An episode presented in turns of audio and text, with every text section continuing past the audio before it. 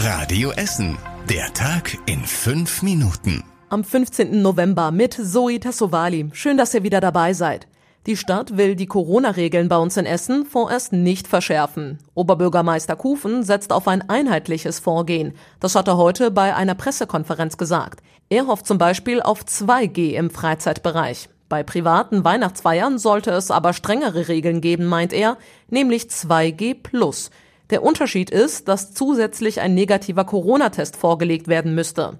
Das Land NRW prüft aktuell schon eine 2G-Regel für den Freizeitbereich. Am Donnerstag treffen sich dann außerdem Bund und Länder wieder, um über die aktuelle Corona-Lage zu beraten. Ziel ist ein bundesweit einheitliches Vorgehen. Rot-Weiß Essen hat heute das bestens gehütete Geheimnis um den künftigen Stadionnamen gelüftet. Es soll ab Januar Stadion an der Hafenstraße heißen. Der Verein verkauft jetzt Anteile an Namenspaten für knapp 19 Euro im Halbjahr. Fans und Firmen können so einen kleinen Anteil der Namensrechte kaufen. Für fünf Jahre kostet das knapp 200 Euro.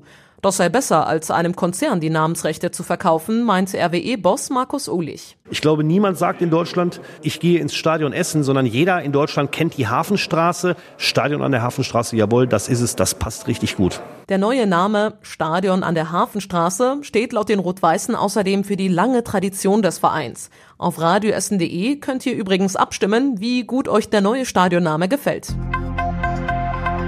Gute Nachrichten für alle Pendler. Die A40 soll ab Mittwoch wieder komplett frei sein und damit zwei Wochen früher als eigentlich geplant. Ende August ist in Bochum ja ein Reifenlager direkt neben der Autobahn abgebrannt. Dadurch ist eine Stützwand kaputt gegangen. Die musste erneuert werden. Die A40 ist deshalb von Essen aus in Richtung Dortmund noch gesperrt. Für die neue Stützwand wurde ein Stahlrahmen gebaut. Der sorgt für mehr Sicherheit. In diesen Rahmen wurden dann noch 200.000 Liter Beton gegossen. Eine 80-jährige Frau aus Suttrop ist Opfer einer neuen Masche von falschen Polizisten geworden. Die Frau kam gerade vom Einkauf nach Hause, als vor ihrer Haustür in der Spichernstraße zwei Männer standen. Sie gaben sich als Polizisten aus und behaupteten, in der Wohnung der Frau sei eingebrochen worden. Sie müssten jetzt Spuren sichern. Um Vertrauen zu schaffen, zeigten sie der alten Frau gefälschte Ausweise und trugen ihr sogar die Einkäufe rein.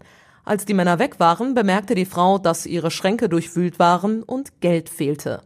Eine Beschreibung der mutmaßlichen Täter und Tipps der Polizei, wie man in solchen Fällen reagiert, stehen auf radioessen.de. Messe in Rüttenscheid ist zufrieden mit der Mode Heimhandwerk. Wegen Corona fiel die Messe dieses Jahr deutlich kleiner aus als sonst. Es gab weniger Aussteller und die Messe ging auch gestern nach vier Tagen schon zu Ende. Insgesamt kamen rund 22.000 Besucher. Bei der letzten Ausgabe 2019 waren es noch knapp fünfmal so viele. Vor dem Hintergrund der besonderen Bedingungen, der aktuellen Corona-Auflagen und der steigenden Zahlen aktuell ist das laut der Messe aber noch ein gutes Ergebnis. Und trotz der steigenden Corona-Zahlen war auch der Weihnachtsmarkt am Wochenende phasenweise sehr voll. An und zwischen dem Boden war es vor allem abends an manchen Stellen richtig eng, sagen unsere Radio Essen Stadtreporter. Viele Besucher waren aber mit gemischten Gefühlen unterwegs. Also wir sind ja alle geimpft so, aber trotzdem, es kann halt immer was passieren.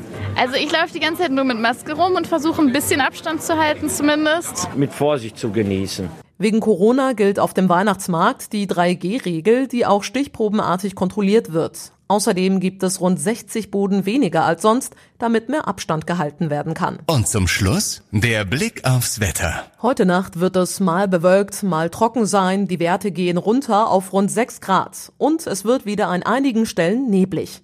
Die nächsten Nachrichten aus Essen gibt's bei Radio Essen wieder morgen früh zu hören ab 6 Uhr. Euch jetzt allen erstmal einen schönen Abend und wir hören uns morgen wieder. Tschüss.